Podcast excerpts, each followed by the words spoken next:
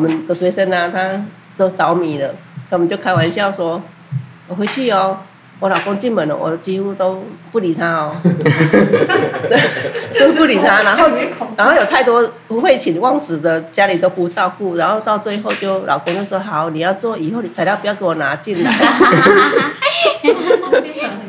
我是觉得说，最主要是让可以让大家认识竹子，认识材料如何用。我们一直在讲钢筋水泥或者是什么塑胶。那个很便宜，很快，哎、可是你，你到最后，你整个社会成本的负担可能会、嗯、会比我们这个还、嗯、还高，因为我们假设，诶、欸，我们吃饭的筷子好了，你一根一百块的，你可以用好几年。那、嗯、如果你用那个免洗筷，你一直积累积累到最后，它钱大概会超过它。而且、嗯、像免洗筷，它也不太能用它哦，因为它还有经过一个化学的消毒，对，嗯。啊，其实人生短暂嘛，就是用好的东西。是。然后，台湾就是最产竹，就是最大的特色啊。对呀、嗯，竹子真的啊，有竹子真的是觉得心情会变很好。哦，真的吗？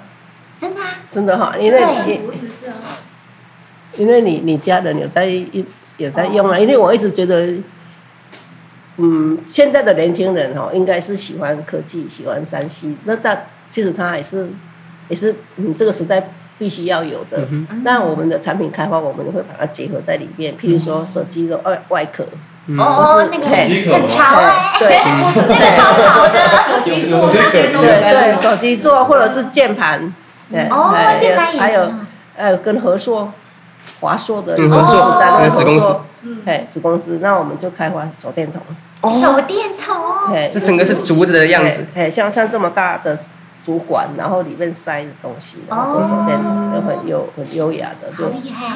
啊！事实上我在想啊，其实上，嗯，在日本就有一个那个设计师，他因为 他来找我，他就因为说他说在日本设计了太多不环保的东西，他现在觉得不好，他现在转行了，已经转行了，自己投入在做竹子的，嗯。有一点点想要那个补救，有没有说我这辈子设计太多东西，太多消费性了？有没有大家买了就丢，买来就丢？对啊，你看，嗯、你看那个大海就像垃圾山。对对对对对对。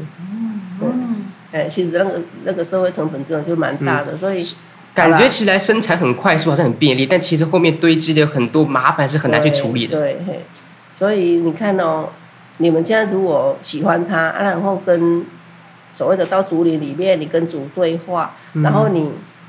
爱物惜物，你自然就养成。你这个过程里面，你怎么从无到有？是对，嗯，啊，这样对一个教育来讲，我觉得是很重要的。嗯，那我想请教一下老师，因为老师您刚刚讲到说，到走到竹林里面去，那老师您本身亲自到竹林里面去的时候，有没有什么故事可以跟我们分享呢？因为感觉起来好像认识竹子这个植物，就好像认识一个人，认识一个新朋友一样，我可以这样说吗？其实做竹子的人哈，我、嗯、我们会去了解，我们会去选竹。嗯。啊，但是啊，我们譬如说台湾的竹，我们有一千两百多种。哦、那那我们用在竹编的大概只有用五六种。是。对。然后到竹林里面的感觉，它就是要看你的地点。你们去过溪头？竹鲁前面那里有一些梦中竹林，然后搭配它那个高山比较冷的，哎，比较冷的天气，你就会觉得它是让你很能够静下来，然后觉得并不会那么烦躁。溪头竹鲁那个就是散生的竹子，所谓散生，它就是一根一根慢慢的冒上来，它每一根跟每一根中间它有一个距离，它是散开长出来的，它这有。那个地下茎在泥土里面有一个结一个结，它就冒出来。嗯、那如果我我们到那个比较低海拔的那个重生竹，丛生竹大家聚在一起的，聚在一起的啊，那个比较低海拔，它就蚊虫就会有蚊虫啊，嗯、哦，然后或者是有有蛇啊，OK，或者是在砍伐会比较困难啦、啊，因为假设你一丛里面你要砍到你要挑，你挑到嗯最里面的那一只，你就必须要先去除。外面的，嗯，那那这就比较辛苦。然后有一种特别的竹子是其他国家比较没有的，就是也是重生的，它是刺竹，它本身竹子就有长刺，一个勾勾的刺，哎，那个刺子它，呃，你要砍伐它的时候就会就会更辛苦，是因为它在接近它的，嗯、我们要动刀的位置，它就有很多刺了。嗯，比较危险。对，但是它有它的优点，然后就是你早期你看过很多我们的农具，农具用在、嗯、用在户外嘛，它必须要嗯比较耐磨，承受那个风吹雨打，比较耐磨，嘿，啊，所以刺子，哎，农具它刺子就会比较适合。是，所以它等于说比较可以接受大自然外部的那种力量，对了，比较实用，比较耐用。哎，对，但是所谓的，呃，每一种竹种不一样了。比如说我们在讲竹编，呃，贵竹它的材料是好材料嘛。嗯，桂竹话。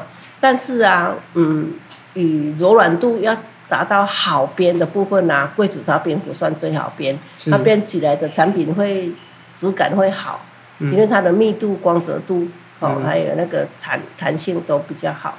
那如果要用在那个竹编的部分，它必须要柔软，嗯、要很柔软，很容易弯曲，或是节跟节中间这个距离要很长，因为结的部分它就会很硬。比较硬。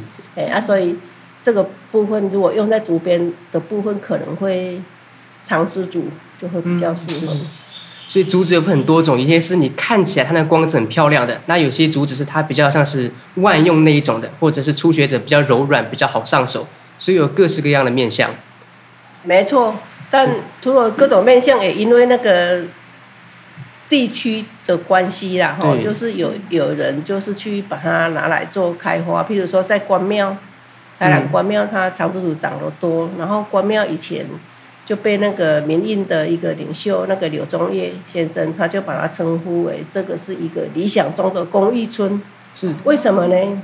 因为他那里长了很多长枝竹啊，长枝竹叫做长枝竹啊。是啊，整个村落都在编。嗯。然后嗯，我们去做调查访问的时候，那个长辈他们说，早上就是可以看得到这一卡车的竹子都运到。关庙地区来，然后挨家挨户都在编，嗯、然后编的时候哈，他们会有大中小，譬如说一套是五呃五件的，或是六件的，然后就整个比较好装货柜，嗯、哼然后就可以销到国外去。台湾最代表性的那个竹编的产地，基本上以那个量体来讲，应该是在关庙。关庙，哎、嗯欸，但是它那种材料啊，大部分就是它的表皮没有光泽。哦、嗯，有些时候会，所以看起来比较朴素一点。嗯、呃，也质感呐，应该不是只有朴素问题，就、嗯、是质感会比较比较不好。嗯，了解。不过，纵使如此的话，在关庙那个地区，就因为常态性的居民都在制作，所以里面的技艺保存应该是非常的扎实。所以您刚刚说那位老师把它定为一个理想中的记忆村。嗯，这个哈又说了又话长哈。其实我们在推动哈，为什么关庙它是一个主的主要产地？嗯、那现在已经不是哦。哦，现在已经不是了，已经不是了。为什么呢？就是说，呃，大家要去用它，嗯，有有有这个需求，他就会来做。哦、那我们自己都不用，他要做。卖给谁啊？对，应该是这个意思。了解了解。市场的供需不成正比，所以导致生产的人卖不出去，比较少人使用，所以就是生商机就渐渐的消失了。嗯，那我后面想请教老师，您本身在着重于传承的时候，您会特别着重哪几个重点呢？是技技艺本身呢，还是说在创新的部分呢？想请老师我们分享一下。哎，你好像问对人了哦！太好了，是这样哈，因为工作的关系啊，在工艺研究发展中心，我们都会做领头羊。哎，所以嗯，我几乎我的计划几乎都是做创新的计划。对，然后创新的方式有设计上的创新、技术上的创新、推动上的一个连结。譬如说，我们也做过社区总体营造，嗯，社区。哎，对对，哎，那为什么？要去做这一些，因为你就是我们会看到这个区域里面是有什么特色，有什么人文产地景，我们就把它拿来拿来结合。了解。嗯、所以，那老师，呃，这一次来我们艺术中心展出的作品当中，刚刚雨欣学姐也有提到，就是那个大型的装置艺术。那老师你说已经摆脱了以前就一件作品就是单一的这种模式。那您在制作这一个装置艺术的时候，呃，在技法上面还有遇到什么样的挑战呢？以技法来讲哈，它不算不算难，因为我说的它就是，哎、嗯，对于一件器物里面的某一个重点把它抓出来，它技法并不算难，但是它难的就是，呃，你看哦，一根竹片就是一片的竹篾，是，它是从竹管慢慢剖十遍了以后才取出那一条，嗯、那我那个东西量体是非常大。它必须要花非常多的时间。嗯。哦，那你知道哦，竹子要经过剖竹的功夫，经过编织的认识，嗯、还要有经过涂漆。是。涂漆，它这个真的是非常耗工的。嗯。所以就辛苦的就是时间了，对我来讲。说到这个剖竹，我就想起来，不知道老师认不认识？刚刚说。竹艺界很小嘛，所以老师认识台东有一个工作室叫做光之屋，然后他们也有在进行竹艺的编织。我有一年，二零一五年，就跟同学去打工换宿的时候，我就有第一次去劈那个竹子。嗯、哼哼哇，天啊，劈下去真的是我的手，我的虎口超痛的。然后劈了半天，它还摇摇欲坠，它那个枝丫还没有掉下来。又继续给它劈劈劈，终于掉下来了。结果还有很多根长在那里。又要继续劈劈劈，到最后终于劈完了，还没有进行老师刚刚所说的把它真的剖开磨过，这些都还没有，就可以知道他们要做出一件作品，光是从这个素材处理就有多么的费工、费时又费力。所以在那边打工的时候，我觉得整个人的力气都有一个质量上的提升，因为每天都在砍那个竹子，自己自己砍竹。对，他们就是把周围的竹子自己砍了之后，当然那种高难度的加工是他们在弄，我们只负责一些搬砖、砍竹子之类的体力活。那看他们制作就觉得很有趣。你觉得也是参与的，也觉得感受还不错吧？对，然后我有做最粗浅的，就是把那些砍成段的，可能就是要拿去废弃那种竹段，就把它拿来做一些设计。然后我就跟同学两个人东拼西凑，终于把它做成了一只长得嗯歪七扭八的小鹿。但我们两个人都很得意，哈，一个装置艺术就这么完成了。但是真的是好累，就是做出一个这样粗糙的作品，就要花费这么多的力气，所以更加佩服老师说从无到有，然后又做这么的精致，这么的具有观赏价值，哇，那真是太厉害了。嗯，其实啊，我会觉得，因为我们做久了啦，那那一件好的东西啊，或者是说有启发的东西，是不一定一定要这样做。哦，你你即使一个小转折，它真的会带给人家很多的省思。哦，比如说像你你去投入这样的体验，我觉得你的感受也也不一定我能够感受出来哦。哦。对不对？哈，你你你可能会觉得它还有更多的方法哦，或者是可以转化成更多的用途。嗯，所以大家都去做看看呐，因为我我在公益所服务的时候，每年都有两三个班嘛。是。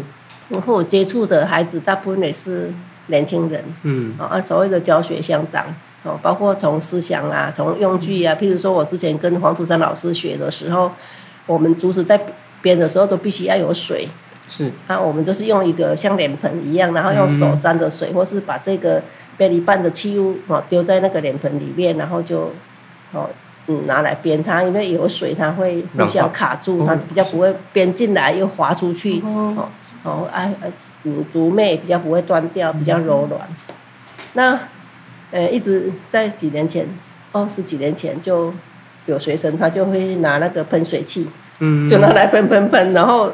那个就是我我说的这是一个代表，现在也有很多用具都一直在创新呐。哦，我们以前常常手都割到，那个都是，嗯，就是千疮百孔。哦。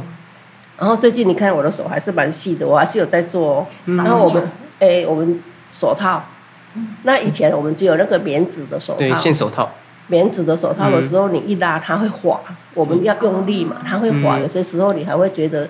嗯，不好用。然后最近就用那个比较有颗粒的，比如说像 3M 这些手套，我们就就拿的蛮蛮愉快的。我们我们没有工伤哦，我们没有工伤。没有嘛，哈，对，你就是用不一样的材质，就是要与时俱进的哈。然后当然，它的工具也有很多种嘛，哈。那之前呢我们在修它的厚度的时候，我们只会用那个一片刀，然后放在桌角上，这样慢慢修。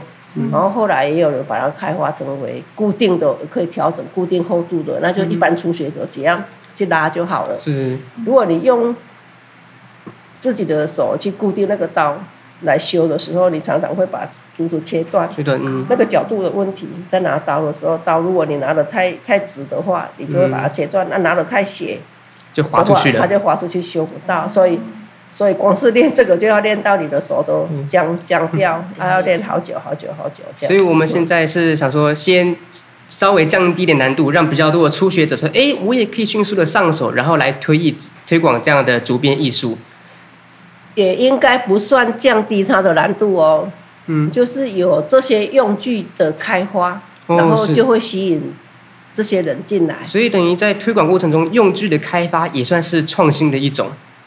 呃，但也也也是啦哈，但是也并不是我们嗯一般的师傅来做创新啦。嗯，你有你有一些人口的时候，那个精工的业者他自然就会就会、嗯、就会配合愿意做。譬如说，我们想要改，然后我们他只做一件给我们，也许也许他不愿意嘛。嗯、那如果说我们整个班都来用，是不是他是他就会愿意这样？当然就是凡事都要有一定的人口会比较好。嗯，所以当人数进来之后，等于不只是竹编产业能够进行传承，后续的许许多多只要跟竹有相关的，都可以一起被带动起来。所以我希望，呃，台湾以后如果说大家都投入到这样的产业当中的话，我们可能会有发展出新的艺术创作，或者是新的艺术美学的潮流出现。那在林老师这边，非常呃，可以感到。那个欣喜的是，不只是有许多实用或者是观赏性的艺术品，还有更多的是老师有非常多一箱一箱的竹编传承用的教材。我们刚刚看过，无论是在竹片上面进行的编织，还是现在就在我面前，老师身后有各种各样，将近有二十种不同的编法，都老师都有好好的传承与保留下来。我想这种像是博物馆一样的收藏是非常难能可贵的。那也非常感恩老师可以在竹编产业上进行这样子，呃，不断投入传承。那我最后啊、也非常诚挚的邀请各位，从九月二十号到十月十九号，可以来到中兴大学图书馆七楼艺术中心来参观林秀凤老师的竹编艺术创作展。相信各位会看到许多的童年回忆，那个充满手作的年代之外。还有跨界合作所激荡的旋律。那我们今天再次感谢林秀凤林老师，谢谢老师。嗯，我补充一下，就一件事情的推动哈，并不是一个人就可以完成的。嗯、是。譬如说，所以这次展览来讲，呃，你们各位愿意来帮忙，或是那个，嗯，有一些行政上的协助哈，像林小姐这样子哈，啊、嗯，还有那个。呃，艺术中心他愿意愿意提供这种场这么好的场地让我们来做，事实上我一个人是做不到的，所以一件事情的成功，它是靠大家的，就一群人走得远这种感觉。是是是，那我们再次谢谢林老师，那也谢谢我身旁的雨欣学姐，还有我们辛苦的录音师一杰，我是郭光玉，我们下回再见。下回见。